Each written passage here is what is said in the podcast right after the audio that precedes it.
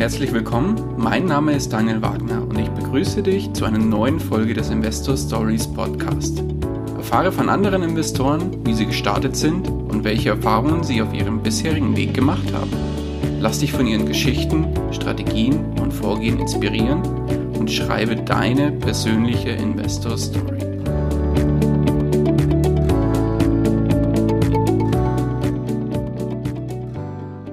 Bevor wir zur eigentlichen Podcast-Folge kommen, möchte ich dir noch kurz unseren Werbepartner vorstellen. Diese Folge wird dir präsentiert von OnVista. Bei OnVista, dem Portal rund um das Thema Börse und Geldanlage, kannst du kostenlos Musterdepots und Watchlisten von Börsenexperten abonnieren, somit deren Anlagestrategien nachverfolgen und dir Inspiration für deine eigenen Investments holen. Um das Ganze nutzen zu können, musst du dich nur einmalig für den kostenlosen OnVista-Bereich registrieren und kannst dann sofort loslegen. Den Link dazu findest du in den Shownotes zu dieser Folge. Und jetzt wünsche ich dir viel Spaß bei der kommenden Podcast-Folge. Hallo und herzlich willkommen zu einer neuen Folge des Investor Stories Podcast. Heute zu Gast bei mir Jens Rabe. Grüß dich, Jens. Hallo Daniel, schön bei dir zu sein. Ja, schöne Grüße nach Zwickau. Wir haben ja gerade festgestellt, so weit sind wir gar nicht auseinander. Eigentlich hätte ich jetzt gedacht, du Nein. bist viel wie weiter in Richtung Norden. Aber ist gar nicht so. Schauen wir mal, wie es. Dann ist ja die Leitung auch nicht zum Glück nicht so lang. genau. Jens, äh, würdest du dich unseren Hörern und für alle, die dich noch nicht kennen, mal kurz vorstellen, bitte? Ja, also mein Name ist Jens Rabe. Ich bin äh, 49 Jahre zum Zeitpunkt dieser Aufnahme alt. Also ich bin im wunderbaren Jahr 1971 geboren. Äh, ich bin seit 1996 an der Börse aktiv. Ähm, ich bin Unternehmer, ich äh, bin Investor in verschiedenen Bereichen und äh, verdiene meinen Lebenshalt mit und an der Börse. Äh, ich bin verheiratet, ich habe drei Kinder und äh, bin ansonsten ein ganz äh, normaler Typ. Okay. Aber dann hast du ja schon ein gutes Stichwort genannt, dass du verdienst heute dein Geld mit dem Thema Börse und Investments. Lass uns mal so ein bisschen Blick in die Vergangenheit machen. Wie ging es denn bei dir los, dass das Thema Investments und Börse auch zum Thema wurde, beziehungsweise allgemein das Thema Finanzen? Wann hast du begonnen, dich damit auseinanderzusetzen? Ähm, zum einen, ich habe ähm, einmal äh, als Beruf Versicherungskaufmann gelernt und da kommt man ja zwangsläufig ein wenig mit dem Thema in Berührung, wenn auch Versicherungen jetzt erstmal per se nichts äh, mit Börse oder so zu tun haben. Und äh, dass ich heute aber an der Börse bin, habe ich eigentlich der Bundeswehr zu verdanken. Oh, okay. Denn 1996 ähm, hat man mich noch gekrallt. Äh, es gab ja damals noch die Wehrpflicht in Deutschland. Man musste, äh, wenn man bis zum 25. Jahr ähm, nicht da war, musste man auch nicht gehen. 1996 bin ich gerade 25 geworden und da hat man mich am 2. Januar dann doch noch geholt, so dass ich also nochmal äh, meinen Grundwehrdienst äh, zehn Monate bei der Bundeswehr äh, ableisten musste. Und das war damals eine, eine ziemlich wilde Zeit. Äh, die Bundeswehr ist damals gerade so international geworden. Das heißt, äh, unsere Kompanie, wir waren eine Kampfkompanie, die sind ins Ausland gegangen, äh, nach Jugoslawien damals. Und da ich allerdings in einem Teil dieser, äh, dieser, dieser Kompanie war, der zu Hause war, äh, also das heißt eigentlich ausschließlich in der Kaserne, hatte ich wirklich den ganzen Tag nichts zu tun. Also ich habe wirklich nicht viel gemacht. Und ähm, ja, jetzt kannst du ja auch nicht früh schon anfangen, so wie das die meisten machen, da äh, irgendwie viel zu rauchen, viel zu trinken, sondern äh, ich habe halt einfach Bücher gelesen. Und zwar quer durch den durch den, äh, wie heißt es schön, quer durch den Gemüsegarten, also alles, was es irgendwie so gab. Äh, ich habe mich immer schon für ganz, ganz viele verschiedene äh, Gebiete interessiert und da sind mir halt dann damals auch so Bücher in die Hände geraten von beispielsweise ähm, André Costolani, äh, von dem ich damals alles gelesen habe, äh, Peter Lynch und ähm, das waren dann so die ersten Punkte, die mich fasziniert haben, die mich zum Thema Börse gebracht haben. Und dann habe ich auch 1996 meinen allerersten äh, mein allererstes Investment an der Börse getätigt. Und das war was? Das war äh, eigentlich eine ganz witzige äh, Geschichte. Und zwar, ich habe damals eine, eine Zeitschrift gekauft, äh, die hieß Börse Online, gibt es heute, glaube ich, immer noch, wird äh, in, in, München sogar äh, gedruckt. Und ähm, die habe ich halt damals einfach gekauft und habe hab mir die durchgelesen.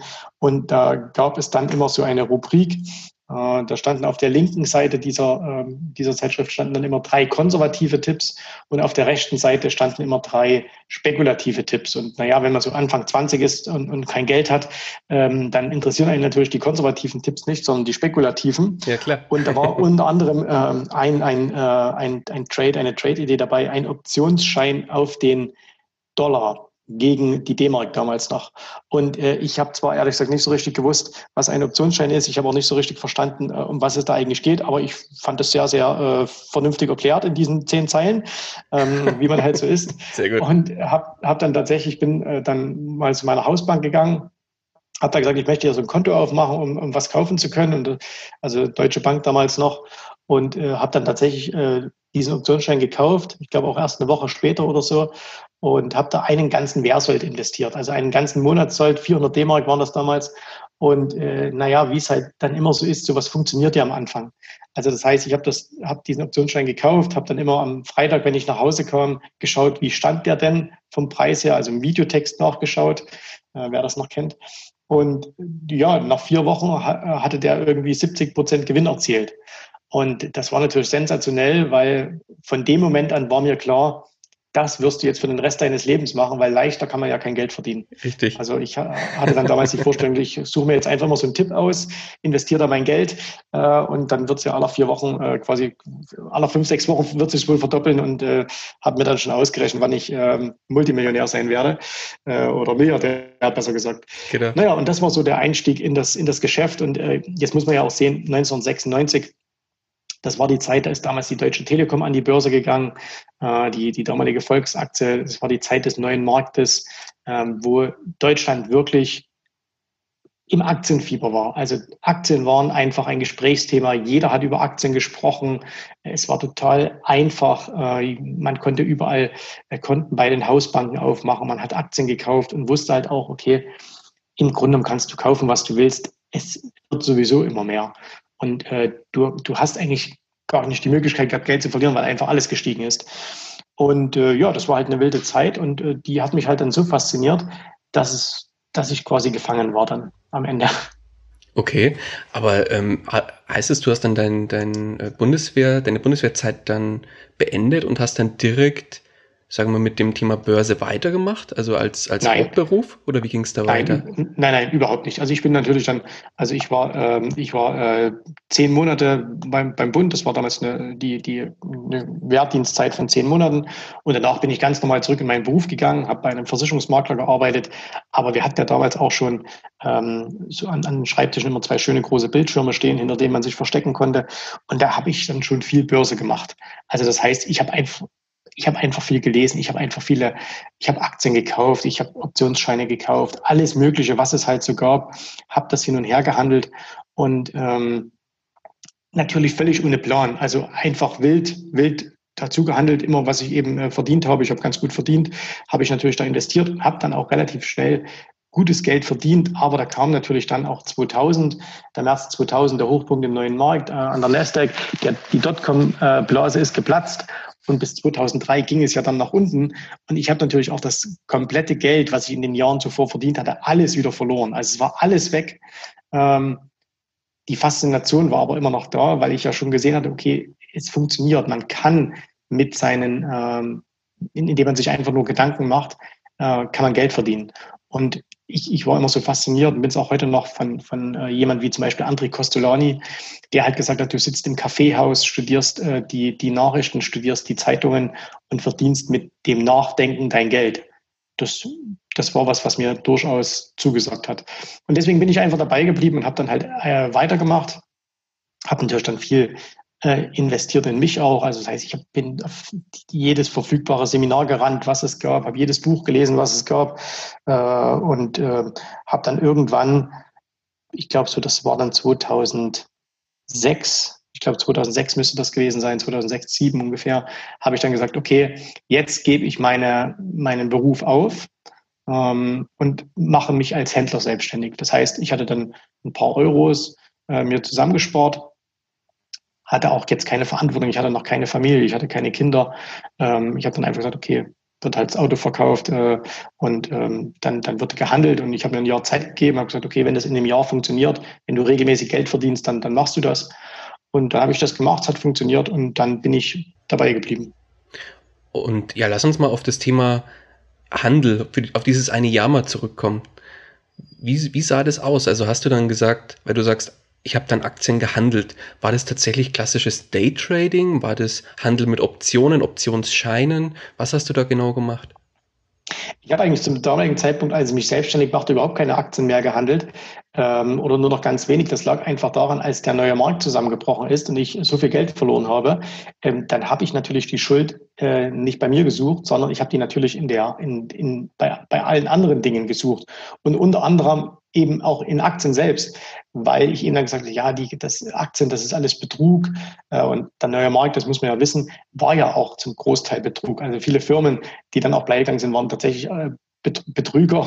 Äh, da gab es viele, viele Skandale auch damals. Also äh, sowas wie Wirecard jetzt, das gab es ja damals äh, zuhauf.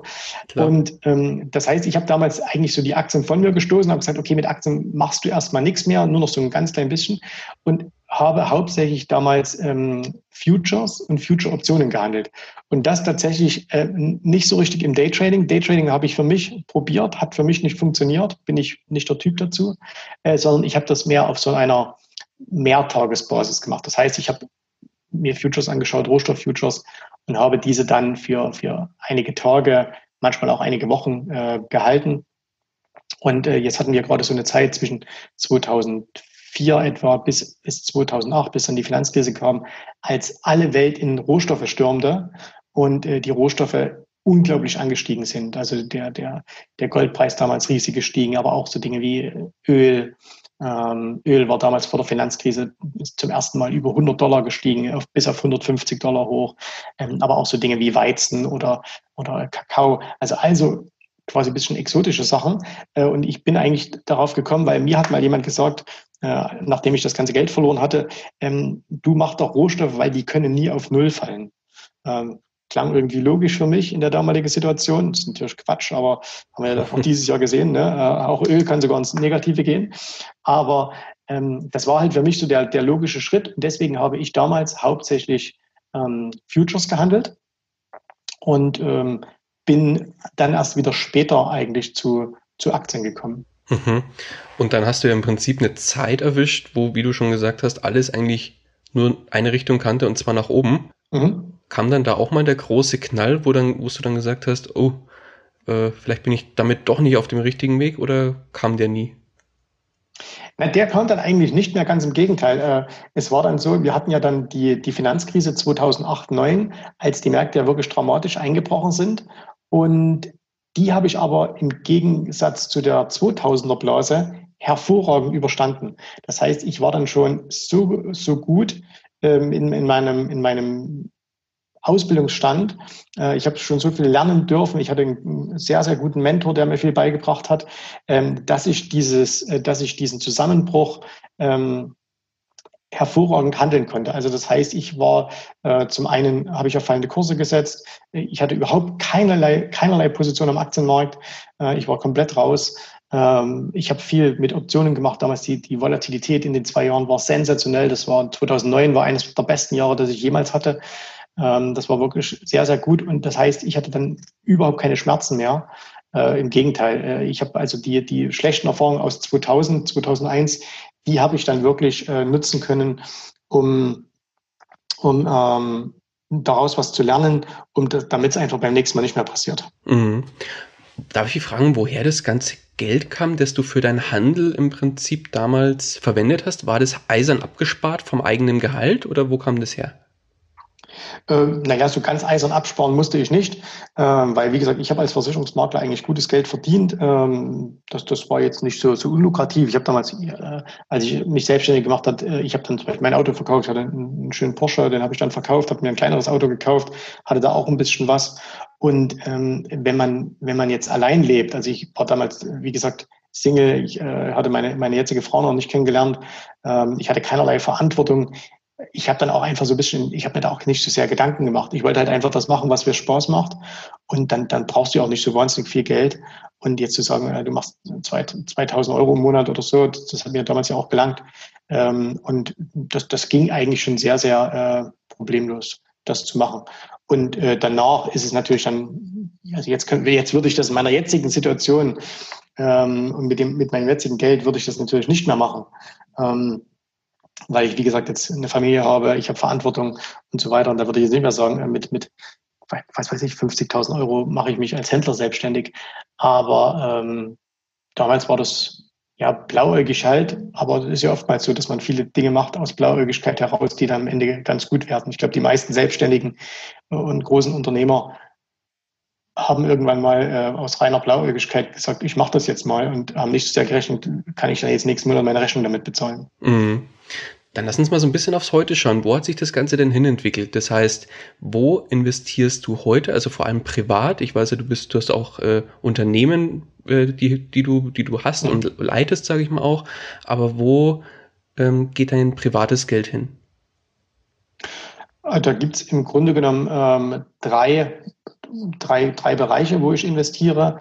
Äh, das eine ist natürlich ganz klar der Aktienmarkt. Also das heißt, ich habe äh, hab, äh, immer wieder Geld dann auch ähm, in, in die Aktienmärkte hinein investiert. Ich habe auch frühzeitig dann in, in Unternehmen investiert, die sich dann in den Jahren danach gut entwickelt haben. Ähm, also so die, was weiß ich, so eine Apple, so eine Tesla und sowas. Das ist das eine. Ähm, als dann der, der Geldfluss größer wurde, auch durch die Unternehmungen, die ich habe, ja, habe ich natürlich dann auch angefangen, in Immobilien zu investieren. Das heißt, ich habe auch ähm, Immobilien, äh, der Klassiker, wie man halt so anfängt. Ne? Man kauft sich mal eine Eigentumswohnung und dann kauft man sich mal noch eine und dann sagt man, ah, okay, vielleicht eine Eigentumswohnung, vielleicht doch besser, lieber mal ein Haus zu kaufen. Und äh, dann, dann hat man halt ein Mehrfamilienhaus gekauft und so und dann noch eins. Und so hat sich das dann halt, halt entwickelt. Und natürlich investiere ich aber nach wie vor auch sehr viel Geld in mein Unternehmen hinein, in meine Unternehmen, ähm, weil das ist natürlich ähm, etwas, was von kaum einer Geldanlage geschlagen werden kann. Also wenn du jetzt heute einfach sagst, mach mal ein ganz einfaches Beispiel, äh, du hast irgendwie 50.000 Euro und äh, jetzt kannst du sagen, okay, ich kaufe mir heute Aktien dafür, ähm, dann kannst du halt für 50.000 Euro Aktien kaufen. Wenn du jetzt sagst, ich kaufe Immobilien dafür, dann kannst du natürlich ein bisschen mehr kaufen, weil du ja die, die Kreditfinanzierung mit hast. Ähm, oder du kannst halt auch sagen, okay, ich investiere beispielsweise, indem ich für diese 50.000 Euro äh, einen, einen neuen Mitarbeiter einstelle. Ähm, da weiß ich, der wird mich jetzt im Jahr vielleicht 50.000 Euro kosten. Und ähm, wenn der aber das macht, äh, wie, warum ich ihn einstelle, dann, dann werde ich mehr verdienen als an der Börse oder mit einer Immobilie. Also das heißt, ähm, ins eigene Unternehmen investieren äh, ist natürlich immer für einen Unternehmer sehr, sehr lukrativ, vor allen Dingen solange er sein Geschäft noch skalieren kann. Es gibt Geschäfte, die kann man schlecht skalieren. Und da muss man halt dann das Geld auch rausziehen woanders. Aber man muss es eben so auf verschiedene, das ist, das ist meine feste Überzeugung, man muss es eben so auf verschiedene ähm, Beine stellen. Und deswegen sind das meine drei großen Investments, also die eigenen Firmen, äh, der Aktienmarkt und äh, der, der Immobilienmarkt. Mhm. Wenn man da so ein bisschen jetzt von oben drauf schaut, wie setzt sich das denn ungefähr prozentual zusammen? Kriegst du das hin? Dicker Daumen. Ähm, naja, sagen wir es einfach so, das Größte ist natürlich mittlerweile Immobilien, ähm, was aber einfach daran liegt, dass du natürlich hier den, den Kredithebel hast. Also wenn du halt jetzt einfach sagst, okay, wir bleiben mal bei den 50.000, ähm, dann kannst du ja relativ entspannt für was weiß ich, ich sag mal, für mindestens 100.000 kaufen, äh, wahrscheinlich eher für 200.000 oder 250.000, manche würden auch für 500.000 kaufen. Ähm, und, und damit kriegst du natürlich relativ schnell große Summen zusammen. Ähm, und äh, klar, da hast du immer noch die, die Kredite, die dagegen stehen, aber die sind ja besichert und die sind ja äh, unterlegt mit, mit äh, Mieteinnahmen. Das heißt, ich kaufe auch immer nur äh, Objekte, die, die Cashflow positiv von Beginn an sind. Also das heißt, wo ich weiß, ähm, ich bekomme mehr Einnahmen, als ich Ausgaben habe, ähm, in, in Form von, von Zins und Tilgung. Und ähm, dann, also deswegen ist das definitiv der größte Teil. Den Wert eines Unternehmens kann man jetzt prozentual sch schlecht, dass man sagen, ist das jetzt 30 Prozent oder 50?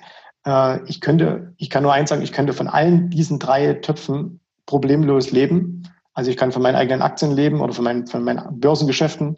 Äh, ich kann problemlos von meinen Immobilien leben und ich kann natürlich äh, sehr gut auch von meinen äh, Unternehmungen leben. Ähm, deswegen mache ich jetzt gar nicht so dass das prozentual so fest weil gerade im Unternehmen, da hat man natürlich, was ist jetzt so ein Unternehmen wert? Also ich, wir arbeiten ja, ich habe jetzt kein produzierendes Gewerbe, sondern äh, ich habe hier eine Akademie, in der wir, ähm, in der wir Schulungen anbieten, äh, Ausbildungen für Kunden, Beratungen. Ähm, und da ist der, der, der Wert als solches ja nicht sehr, sehr hoch. Also natürlich, wir haben ja ein Bürogebäude, was uns gehört. Äh, wir haben äh, natürlich jede Menge Computer rumstehen. Ich habe 15 äh, Mitarbeiter. Aber das, gerade so Computer oder Büroeinrichtung, das hat ja effektiv keinen allzu großen Wert, wenn du es einmal gekauft hast. Ja, klar. Äh, aber, aber natürlich der, der, das, das Wissen beispielsweise, was wir hier in dieser Firma haben, äh, die, äh, das Vertriebs-Know-how, äh, die Kontakte, die wir haben, die Daten, die wir haben, das ist natürlich ähm, sehr, sehr viel wert. Klar, das sind dann die immateriellen Werte. Genau. Richtig. Okay, verstanden. Das heißt, prozentual ist es schwierig, gerade so ein bisschen auseinanderzufriemeln. Richtig, genau. Nee, okay. Aber dann werde ich trotzdem mal aufhören. Aktien. Bei Aktien, denke ich mal, ist jetzt nicht nur rein Aktien, sondern grundsätzlich Börsen und Wertpapiere, oder? Also hier auch, vermutlich auch im Optionsbereich wirst du auch unterwegs sein privat. Oder bist du da tatsächlich ja. nur auf dem, im Aktienbereich tätig? Nein, nein, also wir nutzen schon, also wenn ich wir sage, dann meine ich immer wir, weil, weil alle meine, meine, äh, meine ganzen äh, Investitionen laufen immer über Firmen auch wieder. Also ich habe halt so gut wie nichts privat, sondern fast alles läuft äh, über eigene äh, Firmen, ähm, wo ich natürlich dann auch entsprechend äh, Mitarbeiter im Handel habe. Also wir nutzen Optionen unglaublich viel, sowohl im Aktienbereich als auch im, im Future-Bereich. Ich handle also auch nach wie vor äh, sehr viele Futures ähm, im Rohstoffe. Das ist nach wie vor ein spannendes Feld. Äh, wir handeln viele Aktien, wobei wir jetzt bei Aktien äh, jetzt auch keine Händler in dem Sinn sind, dass wir sagen, wir handeln jetzt permanent hin und her. Wir versuchen schon im Aktienbereich tendenziell auch länger an den Märkten zu sein.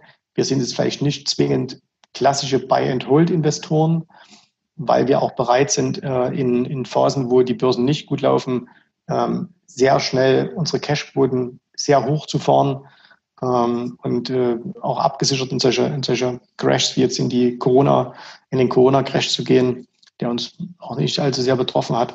Äh, also das, das sind wir schon aktive Händler, ohne da, dass wir jetzt sagen, wir sind irgendwie Trader, die also jetzt permanent am Tag 10, 10, 20, 100 Aktien hin und her handeln, sondern wir, wir halten Aktien durchaus auch über Jahre.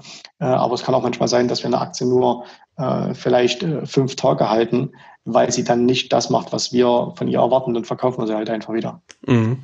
Jetzt sagst du, du hast im Prinzip deine Investments komplett in Unternehmen ausgelagert. Ist das gleiche auch bei den Immobilien? Sprich, sind die in vermögensverwaltenden GmbHs zum Beispiel oder wie sieht das aus? Ja, ja genau. Also sie sind natürlich in, äh, in vermögensverwaltenden GmbHs ähm, weil das ja einfach ab einer bestimmten Größe äh, Sinn macht.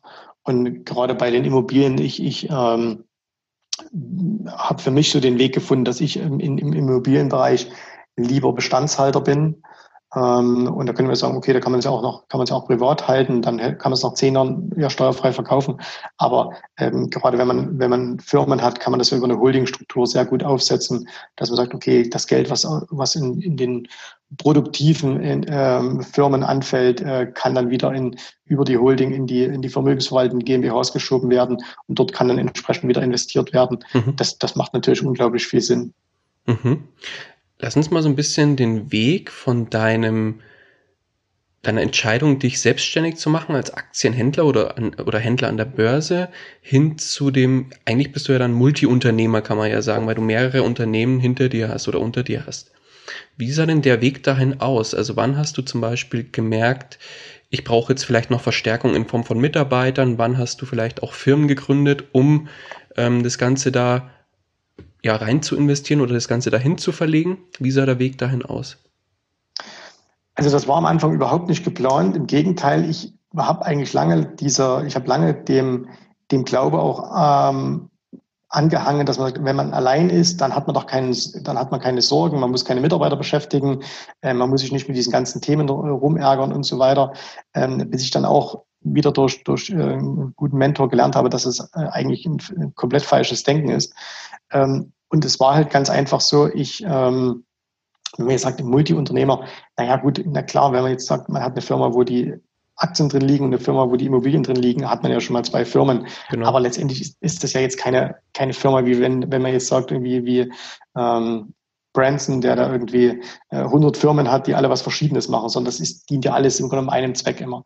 Und bei mir war es halt ganz einfach so, ich habe gehandelt und als das dann gut lief, hat natürlich mal der ein oder andere, der einen kannte, und ich bin, wie gesagt, auch viel auf Messen gegangen, ich bin viel auf, auf Seminare gegangen, da hat man ja dann so, so einen gewissen Kreis, mit dem man sich austauscht.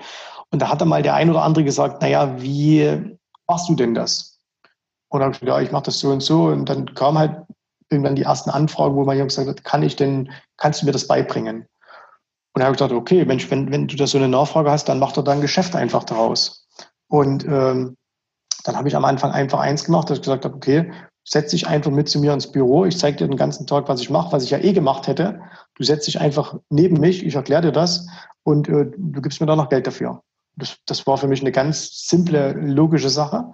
Und ähm, dann, dann hat sich das immer mehr entwickelt, dann hat man das ein bisschen professionalisiert und dann merkt man halt sehr schnell, wenn man allein ist, stößt man sehr, sehr schnell an seine Grenzen. Und äh, deswegen habe ich dann, ich habe lange mit mir gehadert. Äh, also ich habe dann, meine Frau war meine erste Mitarbeiterin. Sehr gut. ähm, so, und, aber wir haben dann äh, auch zu zweit lange gehadert, bis wir mal den ersten Mitarbeiter eingestellt haben. Äh, bis wir gesagt haben, äh, wir stellen mal jemand ein, da macht man sich am Anfang unglaublich viel Gedanken, ja, kann ich mir den leisten und äh, was bezahle ich dem überhaupt und, und was ist, wenn das nicht funktioniert und so. Und ähm, bis man dann mal zu dem Punkt kommt, wo man sagt, Mitarbeiter sind eine unglaubliche wichtige Quelle im Unternehmen.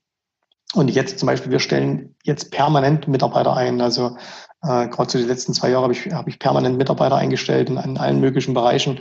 Und wenn mir jemand Gutes über den Weg läuft, äh, wo ich sage, das ist ein guter Typ äh, und, und auch, kann auch eine Frau sein, ist egal, äh, die, der oder diejenige ist gut, ähm, dann stelle ich die ein, auch wenn ich vielleicht in dem Moment noch gar nicht so richtig weiß, für was, weil gute Mitarbeiter finden dann auch immer äh, äh, was zu tun und haben auch immer was zu tun und das amortisiert sich natürlich unglaublich schnell. Also gute Leute sind äh, absolut Gold wert und äh, ich hätte lieber äh, 50 Mitarbeiter als fünf. Okay. Und wie viele Mitarbeiter hast du heute? Also insgesamt jetzt sind es, glaube ich, so, äh, wenn man mal, wenn man mal nach die Leute mitnimmt, die jetzt nicht hier vor Ort sitzen. Also hier vor Ort sind wir jetzt 15 und wir haben dann noch so ein paar Mitarbeiter, die aber äh, im, aus, aus dem Homeoffice heraus arbeiten, sind so knapp 20. Okay. Ja. Und das in wie vielen Unternehmen? In einem oder? Nein, in äh, vier. In vier, okay. Und was machen die vier Unternehmen oder wo, wofür stehen die? Also wie gesagt, wir haben äh, die, die Raub Academy, die eben äh, die, das ganze Consulting ab, ähm, ähm, abbildet, was wir halt machen. Ich habe eine Immobilien GmbH, ich habe eine, ich habe eine ähm, Vermögensverwaltung GmbH für, für Anleihen, äh, Entschuldigung, für Anlagen. Äh, ich habe eine Beteiligungs GmbH, also wo, wo wir uns an, an anderen Firmen auch mit beteiligen und naja, so, so Dinge halt. Okay, verstanden. Bei den Immobilien fände ich jetzt noch ganz spannend. Wann kamen die denn dazu und vor allem warum? Ähm, die erste, ich habe mir meine erste Immobilie vor, vor gut zehn Jahren zugelegt. Genau, ich habe mir also die erste, die erste vermietete Immobilie noch zugelegt, bevor ich mir mein eigenes Haus gekauft habe. Ähm, Im Grunde auch ganz simpel. Man, man lernt dann mal irgendjemand kennen, der einem das mal erklärt. Ähm, weil man kann immer viel darüber lesen und dann, was weiß ich, man liest dann irgendwie Kiyosaki, äh, Richard Burdett und sagt, ah, cool, wie der so denkt und das, das stimmt schon, das ist eigentlich der Weg, wo du hin willst. Und äh, man traut sich ja dann aber meist nie so richtig. Und dann braucht man ja oftmals jemanden, der einen mal an die Hand nimmt und sagt, hey, es macht nicht so viel Gedanken, das ist gar nicht so kompliziert, wie alle immer tun, äh, sondern du musst es halt einfach mal machen. Und dann habe ich mir halt äh, eine, eine kleine Wohnung gekauft, äh, die vermietet war und die habe ich auch immer noch. Und äh, es war einfach nur die Idee, dass ich sage, okay, wie kannst du denn mehr aus deinem Geld machen? Also du hast halt Geld, du willst es irgendwie anlegen und was machst du jetzt einfach mit dem Geld? Und wenn du natürlich dann mal rechnest, wirst du relativ schnell feststellen, dass Immobilien einfach ein sehr, sehr guter Bestandteil einer, einer, Vermögensstrategie äh, sind.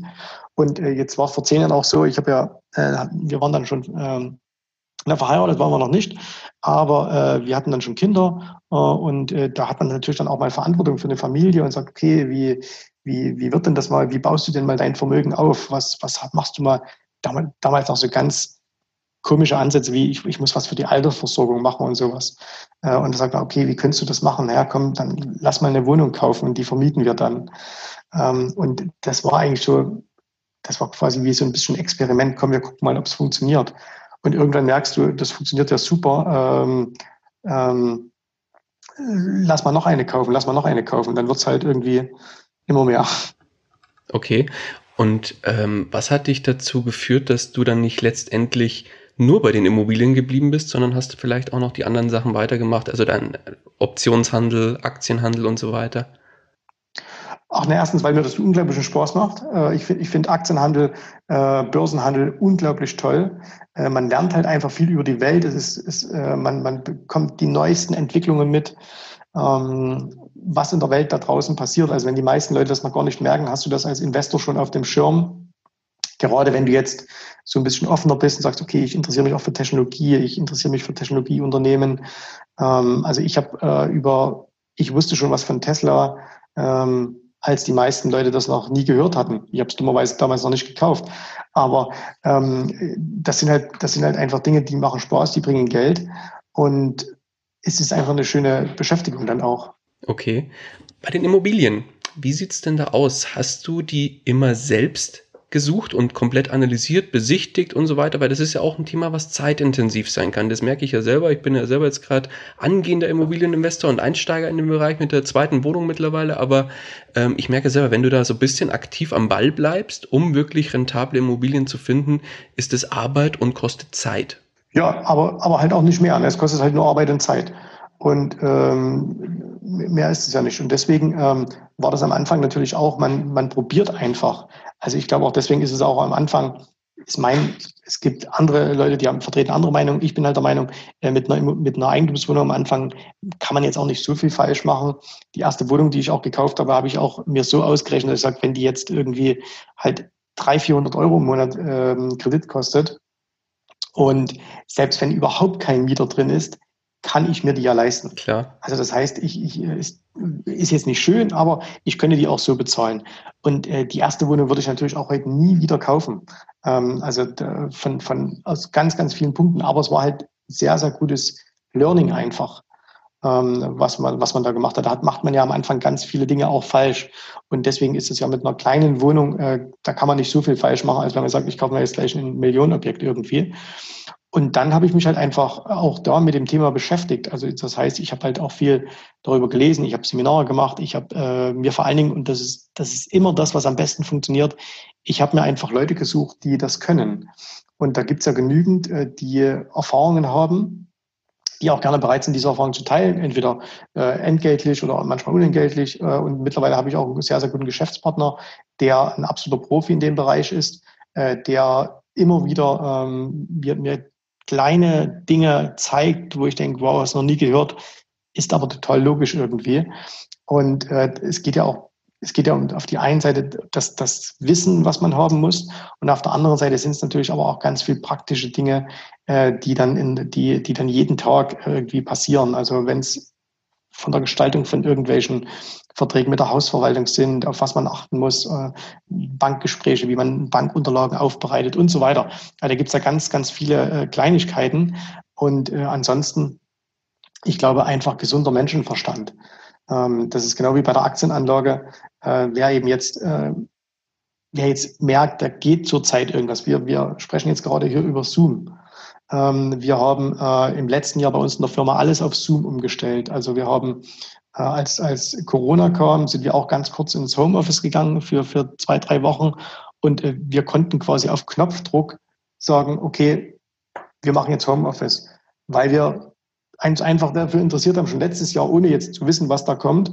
Mensch, was gibt's denn da für Möglichkeiten, wie man heutzutage ähm, so Gespräche führen kann? So, und dann war es natürlich auch relativ simpel zu sagen, hey, Zoom nutzt jetzt irgendwie jeder, schau dir mal die Aktie an.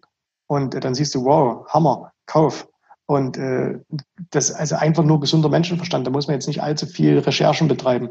Und bei Immobilien ist es ja genauso, dass wenn ich, ich habe die erste Immobilie in, in, in ähm, einer Stadt gekauft, in der ich mich gut auskenne, äh, wo ich einfach wusste, okay, würdest du selber dahin ziehen? Ja, würdest du. Ähm, ist das vom Preis her okay? Ja, glaube ich schon. Ist, ist das vom Umfeld her okay? Also einfach jetzt nicht auf irgendwie irgendwelche komischen Schnäppchen gehört oder Steuersparmodelle, sondern so einfach gesagt, okay, mal logischer Verstand, macht das Sinn jetzt an dieser Stelle? Und das funktioniert, glaube ich, dass, wenn man das hat, äh, zu Beginn, gesunden Menschenverstand, ähm, dann macht das einfach wahnsinnig viel Sinn. Mhm. Und dann kann man auch gar nicht so viel falsch machen. Mhm.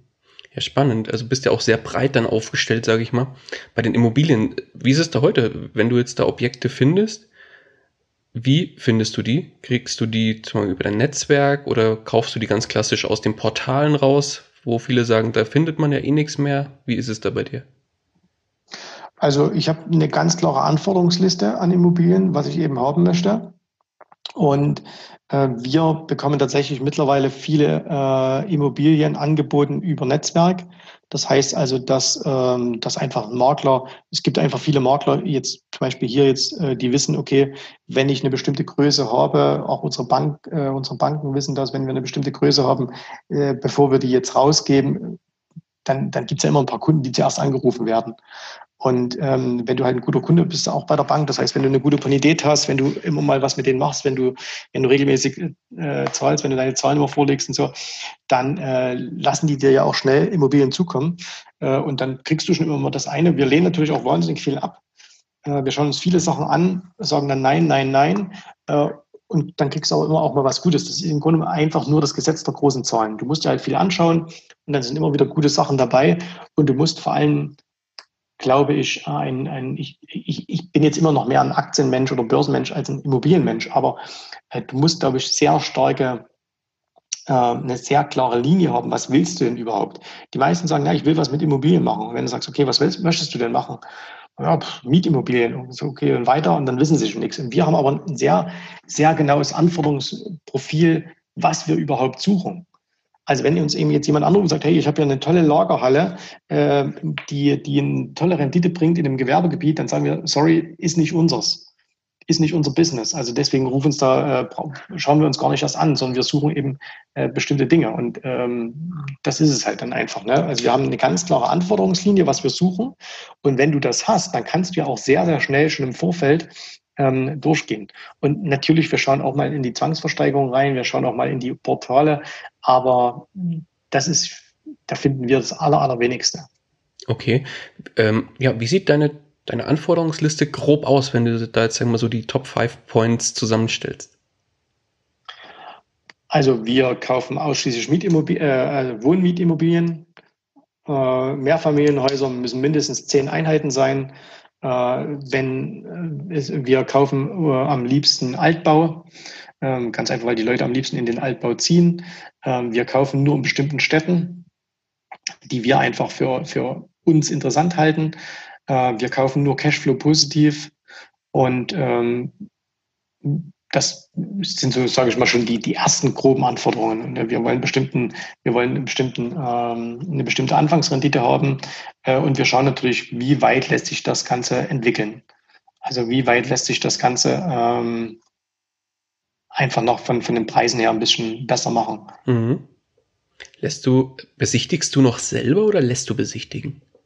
Nein, ich besichtige selber. Oh, ehrlich? Ja, klar. Oh, ja, ja so, so klar ist es jetzt nicht.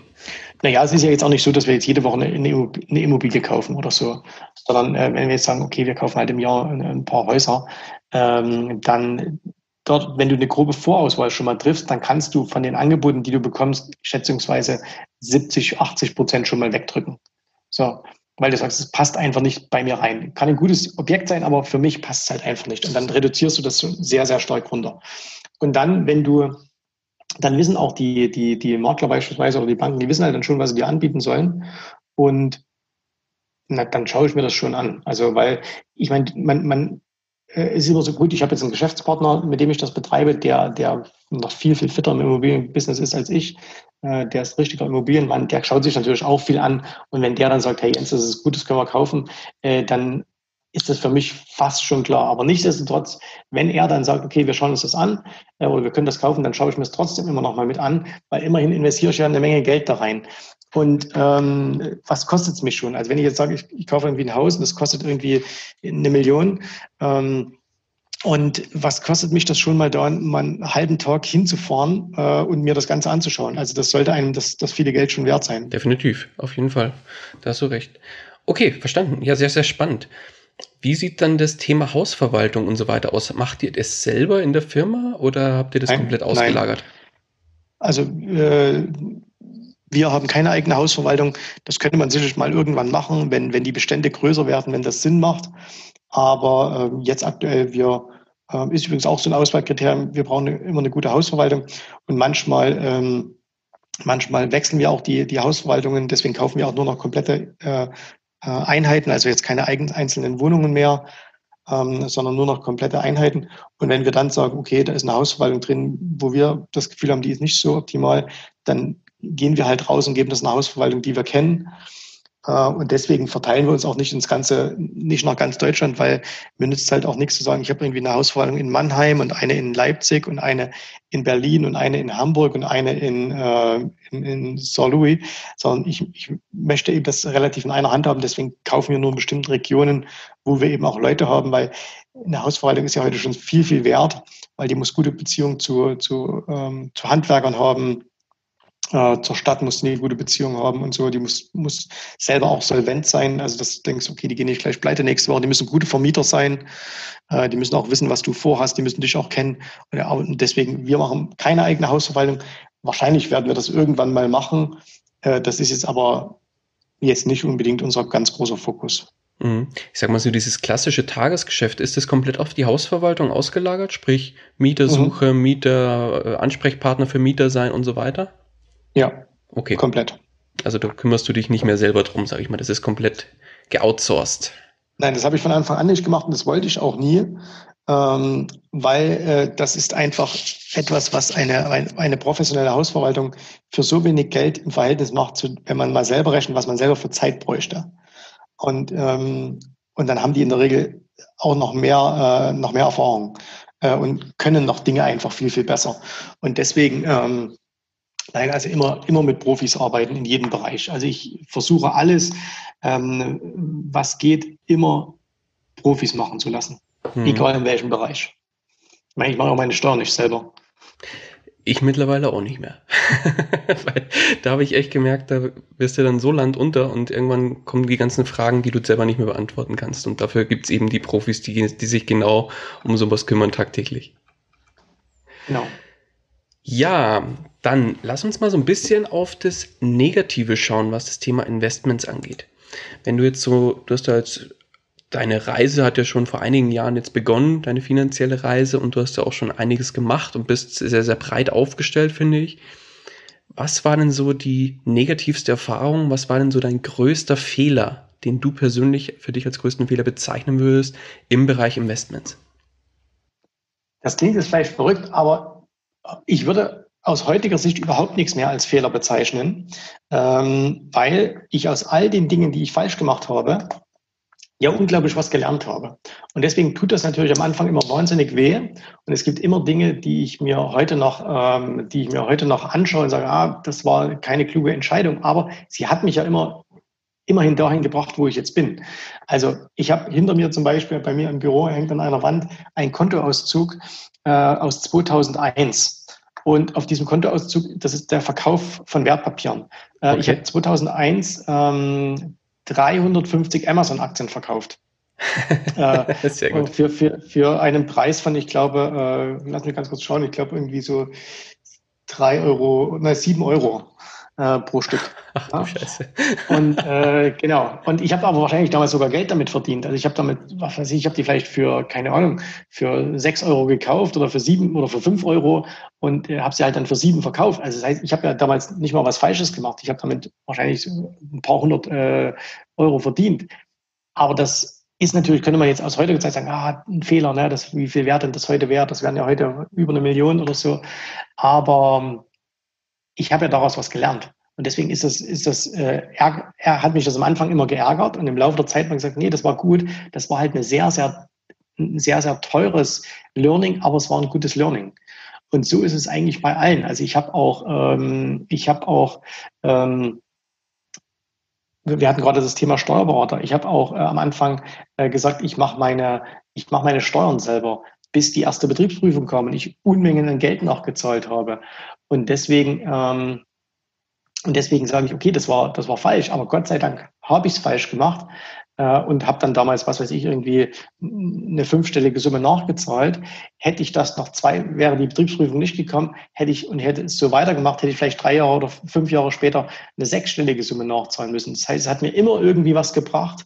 Und deswegen ist es tatsächlich so, dass ich, es sind Dinge passiert, wo ich sage, das würde ich heute vielleicht anders machen, äh, wenn ich nochmal in derselben Situation wäre äh, mit dem Wissen von heute. Aber es, es nützt ja nichts. Es ist ja, es ist ja was Theoretisches. Und aus dem Grunde auch, dass ich äh, im, im, in der Dotcom-Blase mein ganzes Geld verloren habe, komplett. Ich habe innerhalb von zwei Jahren alles verloren, was ich über fünf Jahre verdient hatte. Äh, und heute sage ich, Gott sei Dank. Gott sei Dank war es so. Äh, ich habe auch mal in einer, in einer Geldanlage, äh, bin ich auch mal auf einen Betrüger reingefallen. Und ich sage heute, Gott sei Dank war es so. Weil das waren damals immer große Schmerzen. Wenn du sagst, du verlierst irgendwie mal 10.000 Euro, dann, dann tut dir das immer unglaublich weh. Klar. Aber in dem, äh, dadurch, dass dir das passiert ist, hast du ja was gelernt. Und weil du was gelernt hast, passierte das später halt nicht nochmal, wo du dann ja ganz andere Beträge vielleicht investiert hättest. Und deswegen sage ich, Gott sei Dank ist es passiert. Äh, Gott sei Dank hat es wehgetan, äh, weil wenn es nicht wehgetan hätte, wenn du, wenn du irgendwie, äh, machen wir mal sowas, du äh, hast einen, irgendwie einen Betrüger und der betrügt dich um 20 Euro. So, dann sagst du, na ja, okay, ärgerlich, aber was soll's, ne? Also das, das, das, was lernst du daraus? Nix, weil es einfach die Summe nicht ist. Wenn es aber ein paar, ein paar mehr Euro sind, ähm, dann äh, tut das schon weh. Und das hilft dir ja aber dann paar Jahre später, dass du keine großen Summen äh, mehr an, an so eine Sache verlieren würdest. Und deswegen kann ich wirklich äh, sagen, ich äh, bin froh über alles, was schiefgelaufen ist. Mhm. Sehr gut. Schöner Ansatz auf jeden Fall. Dann lass uns aber mal das Blatt umdrehen und jetzt lass uns mal auf die Erfolge schauen. Was waren die größten Erfolge von dir oder was war der größte beim Thema Investments? Ich glaube, ähm, das war zum Beispiel die Finanzkrise 2008. Äh, das war für mich persönlich ein großer Erfolg und zwar gar nicht mal so sehr monetär, ähm, weil ich habe gesagt, 2009 war mein bestes Jahr, äh, allerdings nur was die, was die prozentuale Wertentwicklung anbelangt, aber nicht was den absoluten äh, Betrag anbelangt. Also da, da verdiene ich heute in einem, in einem durchschnittlichen Jahr viel, viel mehr als damals. Aber es hat mir gezeigt, dass man auf solche Krisen reagieren kann. Also, dass, dass ich im Jahr 2000, als die Dotcom-Blase platzte, war ich völlig unvorbereitet. Ich konnte mir überhaupt nicht vorstellen, dass sowas passiert. Ich war komplett blauäugig und habe gedacht, das geht jetzt immer so weiter. Und als es dann nach unten ging, konnte ich mir nicht vorstellen, ähm, was, was da passiert. Das war für mich, ja, ich habe das äh, wie, äh, wie von oben betrachtet, also völlig außerhalb von mir. Und in der, in der Finanzkrise 2008 habe ich gesehen, okay, da kippt jetzt der Markt, da musst du jetzt rausgehen, da musst du dich jetzt absichern, da musst du jetzt auf feinde Kurse sichern, äh, setzen. Und das war für mich ein großer Erfolg, weil es einfach mir gezeigt hat, okay, das, was du gelernt hast die letzten zwei, drei Jahre, äh, das funktioniert. Und deswegen war das gut. Äh, des, deswegen war das was. Oder ähm, also das, das zum Beispiel jetzt im, im, ähm, im Aktienbereich, sage ich mal.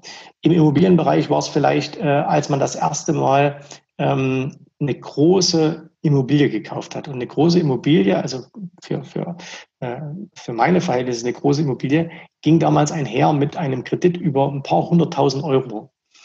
Ähm, und das ist natürlich am Anfang etwas, was einen erschreckt. Ja, wenn man so sagt, okay, jetzt nimmst du, äh, jetzt nimmst du ein paar hunderttausend Euro auf äh, und, und kaufst du da irgendwie so ein Haus. Ähm, das hat mich am Anfang unheimlich erschreckt und als man das dann aber abgewickelt hatte, also dass man dann gesagt hat, okay, man ist dann zum Tor und dann hat alles geklappt und dann kommen die Mieten und es funktioniert und man zahlt ab und alles ist okay, alles entspannt sich. Also man hat mal diesen, diesen Schritt gemacht, dann ist das ein unglaubliches, unglaubliches Learning, weil man sagt, siehst du, es ist gar nicht so schlimm. Und mittlerweile würde ich würde ich über so eine Summe äh, einfach nur sagen, ja, komm, lass zur Bank gehen, äh, lass uns Angebote einholen und mal gucken, wer, wem wir dann dem, den Kredit geben. Ähm, also das ist dann sowas, dass man immer sagt, okay, äh, die, also immer wenn man so eine Herausforderung äh, gemeistert hat oder wenn man sagt, im Aktienbereich äh, fällt mir jetzt auch noch was ein, am Anfang ist man ja, also ich, mir, ich war zumindest so, man relativ vorsichtig, man hat irgendwie, was weiß ich, man, man hat irgendwie äh, 20.000 Euro als Beispiel und sagt, okay, jetzt kaufe ich mal für 2.000 Euro das oder jetzt kaufe ich mal für 2.000 Euro das. Also man splittet das so auf ähm, wo ich dann später mal irgendwann gesagt habe, so, und jetzt kaufst du mal wirklich für richtig Geld was, damit mal was wird. Und äh, dann, dann geht man halt mal hin und sagt, okay, ich kaufe mal für, für 50.000 Euro eine Aktie oder für 100.000 Euro eine Aktie. Und ähm, wenn man das zum ersten Mal macht, dann ist das ein bisschen erschreckend, weil man sagt, jetzt investiere ich so viel Geld in eine einzige Position. Und wenn man dann aber sieht, okay, egal ob es jetzt positiv oder negativ ausgeht, ne, es kann ja auch sein, okay, du kaufst für 100.000 Euro eine Aktie, die funktioniert nicht so, äh, und dann, dann verlierst du halt Geld. Und dann sagst du, okay, das erstens bringt dich nicht um, äh, wenn du da was verlierst. Und zweitens, wenn es funktioniert, wow, da kommt ja dann mal richtig was raus. Dann siehst du mal richtig, wie wirklich Vermögen entsteht. Ähm, und, oder, ja, und das ist halt auch, das, das sind halt so die Dinge, die, die ich jetzt sage, das, das war für mich erfolgreich. So. ich mache es jetzt nicht fest an irgendwie, dass ich, ich habe jetzt eine Tesla günstig gekauft oder ich habe jetzt irgendwie äh, eine, eine, Apple schon günstig gekauft oder so. Das nicht. Also das, das sind schöne Dinge, da freue ich mich auch darüber. Aber ähm, das ist jetzt kein, kein nichts, wo ich mir jetzt auf die Schulter klopfe und sage, ja, ich habe damals vor drei Jahren schon Tesla gekauft oder so. Mhm. Okay, dann lassen Sie jetzt mal so ein bisschen nach vorne schauen. Jetzt hast du mehrere Unternehmen, die in verschiedene Bereiche investieren und wo geht die Reise noch hin? Was, wo, wo, wo siehst du dich, sage ich mal, in, sagen wir mal, zehn Jahren? Also in zehn Jahren, da sind meine Kinder alle, alle groß. Ähm, also mein, mein Kleinster ist jetzt acht, der ist in zehn Jahren dann 18. Äh, das heißt, äh, da bin ich dann auf jeden Fall nochmal ein ganzes Stück weiter. Ähm, Im Grunde, mir geht es eigentlich nur noch darum, äh, Freiheit zu behalten. Das heißt, ähm, finanzielle Freiheit habe ich für mich erreicht und ich möchte diese finanzielle Freiheit einfach nutzen. Und zwar dahingehend nutzen auf der einen Seite, dass ich dass ich äh, wirklich auch frei bin in meinem Denken. Ähm, bedeutet, wenn ich morgen keine Lust mehr habe auf meine Firmen, dann habe ich keine Lust mehr, dann, dann würde ich sie schließen. Also ich würde sie nicht aufrechterhalten, nur um des Geldes willen. Ähm, wenn ich keine Lust mehr habe auf Immobilien, verkaufe ich sie halt alle. Ähm, und das ermöglicht halt finanzielle Freiheit, dass man wirklich frei ist, dass man sagt, okay, ich kann tun und lassen, was ich möchte. Ja, ich kann jetzt nicht losgehen, kann mir hier für, für 20 Millionen eine Yacht kaufen äh, oder, oder ein, ein Private Jet. Ist es aber auch momentan nicht in, meinem, in meiner Vorstellung. Äh, deswegen, äh, also da fokussiere ich mich jetzt nicht drauf. Ähm, aber ich kann halt tun und lassen, was ich möchte, ohne dass das jetzt so klingt wie äh, ich, ich mache nur noch das, was Spaß macht. Ich mache auch in meiner Firma Dinge, die jetzt nicht immer unbedingt Spaß machen. Also jetzt äh, mich mit einem Steuerberater hinzusetzen, macht mir jetzt keinen Spaß, gehört aber dazu. Ist aber nur ein kleiner Teil des, des, des Business. Aber Geschäfte machen als solche, das macht Spaß. Also das mache ich wirklich gern, ähm, zu sehen, wie Dinge wachsen, äh, zu sehen, wie, wie Mitarbeiter wachsen, äh, wie Kunden ähm, besser werden, wie Kunden plötzlich es schaffen, ähm, auch ähm, finanziell frei zu werden oder, oder zu sehen, wie, wie Kunden plötzlich durch so eine Krise wie jetzt Corona plötzlich entspannt durchkommen, wie keiner unserer Kunden irgendwie bei Wirecard große Summen verliert oder sowas. Das ist halt cool. Ne? Also das, das macht Spaß. Und dann will ich halt die Freiheit auch haben zu sagen, okay, ich äh, kann leben und äh, arbeiten, wo ich möchte. Also ich würde sicherlich dann auch jetzt, äh, das geht jetzt schon los, dass wir das anfangen als Familie, dass wir ein bisschen mehr in der Welt draußen rumziehen und auch mal sagen, okay, dann sind wir halt mal, wenn es hier nicht so schön ist vom Wetter, sind wir halt mal ein Vierteljahr irgendwo anders. Gut, dieses Jahr ein bisschen schwierig, ne? Aber äh, dass man sagt, okay, man, man ist halt mal im Winter, was weiß ich, in Florida oder äh, man, man ist auch so mal ein paar Monate auf Mallorca oder irgend sowas das ist schon schön, wenn man diese, diese Freiheit hat. Und nur darum geht mir es eigentlich auch noch, dass ich sage, ich kann diese geistige Freiheit haben, ähm, ich kann diese, diese örtliche Freiheit haben und ich kann, ich kann auch die Freiheit der eigenen Meinung haben.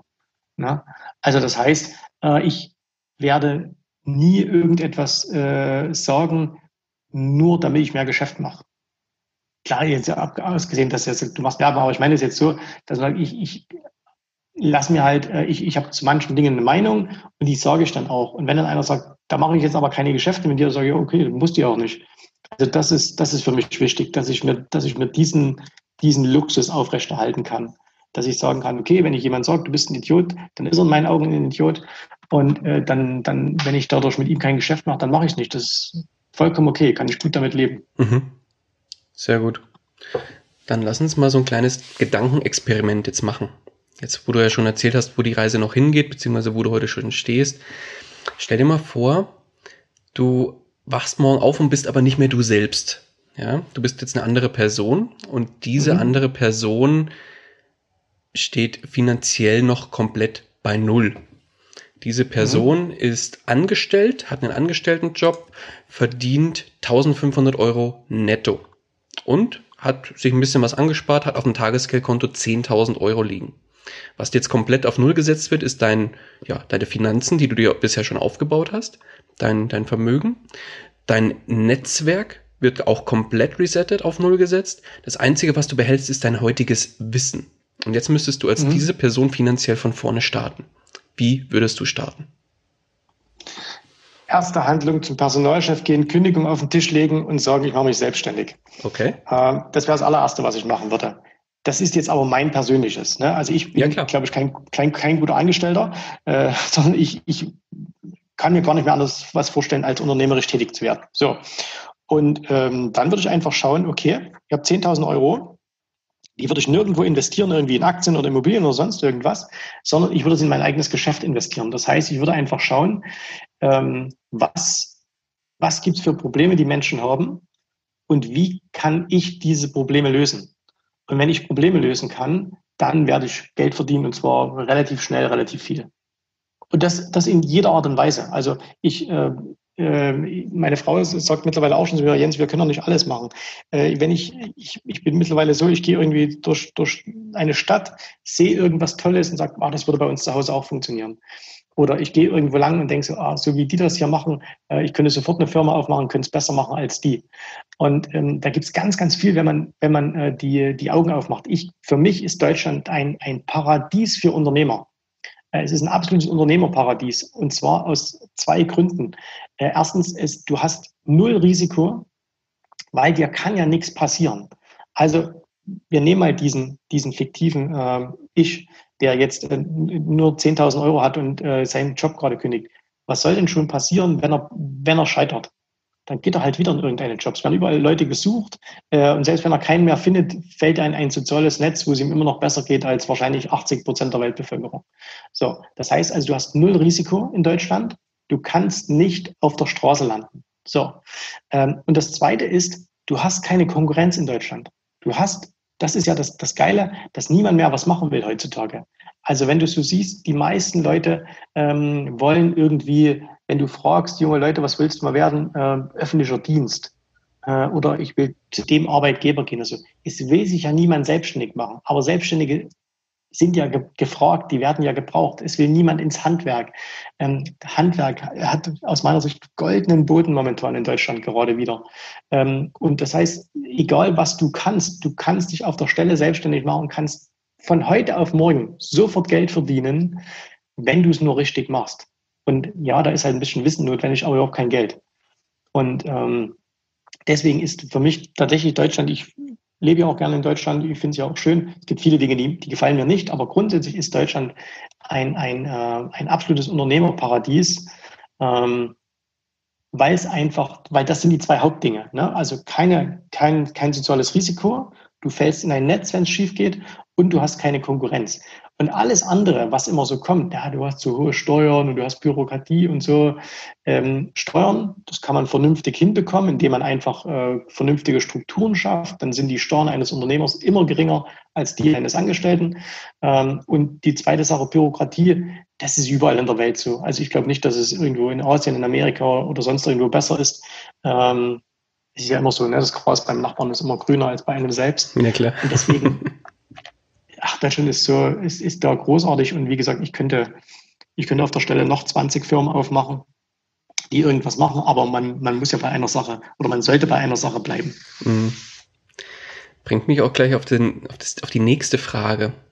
Jetzt kommt ein Einsteiger, der gerne finanziell durchstarten will, auf dich zu und sagt, mhm. Jens, ich habe mir jetzt das Interview angehört, finde es total spannend, was du alles machst. Ich möchte mein Geld ab sofort auch so, in, so oder investieren und für mich arbeiten lassen, dass das zielführend ist.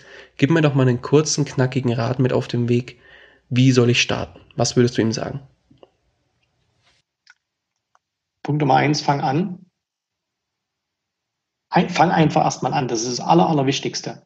Ähm, weil es spielt, aus meiner Sicht heraus, machen viele Leute den Fehler, dass sie sich viel zu viel Gedanken am Anfang machen. Ähm, wir machen einfaches Beispiel. Jemand hat 5000 Euro, so, oder 2000 Euro oder selbst 10.000 Euro. Es spielt im Grunde überhaupt keine Rolle, wie seine ersten Geschäfte laufen, weil er wird ohnehin nicht mit diesem Geld Multimillionär werden. Ne? Einfach vom Zinseszins her. Ob du jetzt die 10.000 Euro hast oder ob du es nicht hast, das spielt überhaupt keine Rolle. Äh, aber fang einfach an. Ähm, fang einfach an, weil so, sobald du anfängst, hast du Lernerlebnisse.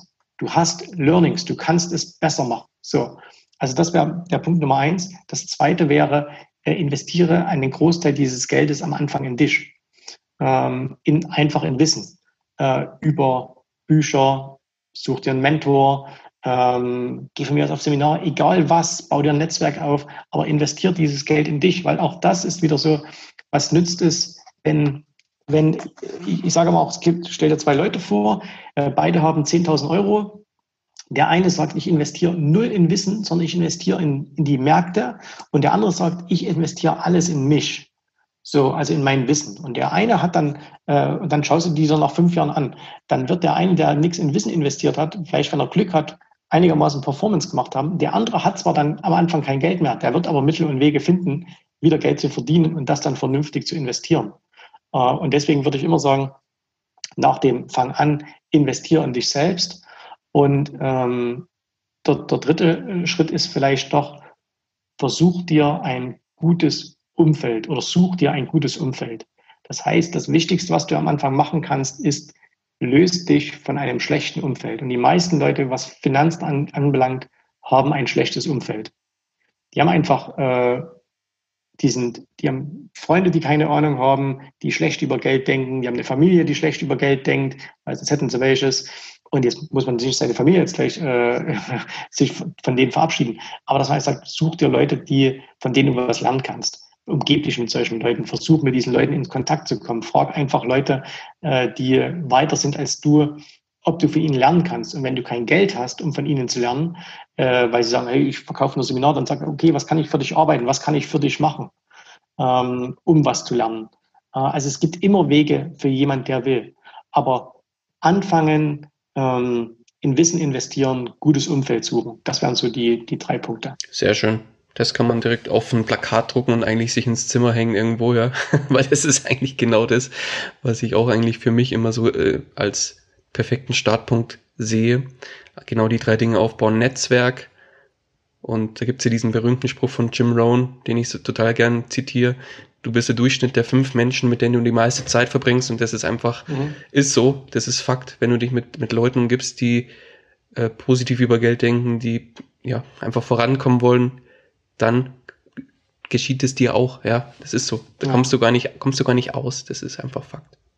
Du musst halt bloß eins machen, das immer auch, ähm, das, äh, man, muss halt immer auf eins auch achten. Viele machen auch den Fehler, die sagen, gerade was so Netzwerk anbelangt, die umgeben sich dann trotzdem mit ihresgleichen. Also das ist jetzt, ich sag mal, du bist jetzt Jungunternehmer und jetzt hängst du die ganze Zeit nur mit Jungunternehmern rum. Äh, das ist schon gut und schön, aber die haben ja auch keine Ahnung. So, und deswegen äh, ist das okay, weil die denken wenigstens positiv, genauso wie du. Aber du brauchst halt auch so ein paar Leute, die weiter sind als du. Das heißt, such dir Leute, die auf einer höheren Stufe stehen, äh, was, ihre, was ihren Wissensstand anbelangt. Weil wenn du mit Leuten immer auf einer Stufe rumstehst, dann lernst du von denen ja nichts. Und äh, du musst im Grunde, es gibt ja diesen Spruch, ähm, wenn du, du, du darfst in einem Raum niemals der Klügste sein. Also wenn du in einem Raum stehst und äh, du bist der Klügste, dann, dann verlasse diesen Raum ähm, jetzt bildlich gesprochen, und geh in den Raum, wo du äh, vielleicht der bist, der am wenigsten weiß. Aber da kannst du was lernen. Geh zu denen hin, die, die weiter sind als du, hör dir an, was die sagen und mach das dann einfach. Äh, hör auf die, weil es wird schon einen Grund geben, warum die weiter sind. Und selbst wenn es nicht am Ende dein Weg ist, wirst du aber immer was lernen. Sehr, sehr wichtiger Rat auf jeden Fall auch noch. Perfekt. Jens, dann würde ich sagen, angesichts der fortgeschrittenen Zeit würde ich schauen, dass wir das Interview jetzt zu Ende bringen. Wir sind auch jetzt am mhm. Ende angekommen.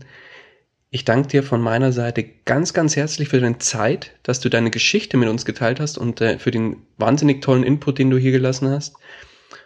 Und wie immer im Interview, die letzten Worte des Interviews, die gebühren dir. Also ich kann nur alle ermutigen, äh, die diesen Podcast hier hören. Äh, er heißt ja Investor Stories. Schreib deine eigene Story. Ähm, werde werde selber ein Investor, schreib die Story deines Lebens, weil ähm, das ist ein total abgedroschener Satz, aber entweder du lebst oder du wirst gelebt und du hast es halt selbst in der Hand, also leb dein Leben selber. Danke dir, Jens. Schönes Schlusswort. Mach's gut. Tschüss, Servus, bye bye. Ciao. Das war's auch schon wieder mit dieser Podcast-Folge. Ich danke dir ganz herzlich fürs Zuhören. Wenn dir der Investor Stories Podcast gefallen hat, dann freue ich mich darüber, wenn du mir eine Bewertung bei iTunes hinterlässt. Das Ganze dauert keine zwei Minuten, jedoch unterstützt du damit mich und meine Arbeit für den Podcast. Außerdem möchte ich dich herzlich einladen, dich der Investor Stories Community über Facebook anzuschließen. Vernetze dich dort mit Gleichgesinnten, tausche dich mit anderen Menschen, die ebenso die Verantwortung für ihre Finanzen selbst übernommen haben, aus und profitiere vom Know-how vieler erfahrener Investoren. Neben dem aktiven Austausch erwarten dich regelmäßige Community-Aktionen, Gewinnspiele und noch vieles mehr. Den Weg zur Community findest du über www.investor-stories.de slash community. Ich freue mich, wenn du auch beim nächsten Mal wieder mit dabei bist. In dem Sinne, alles Gute und habe die Ehre.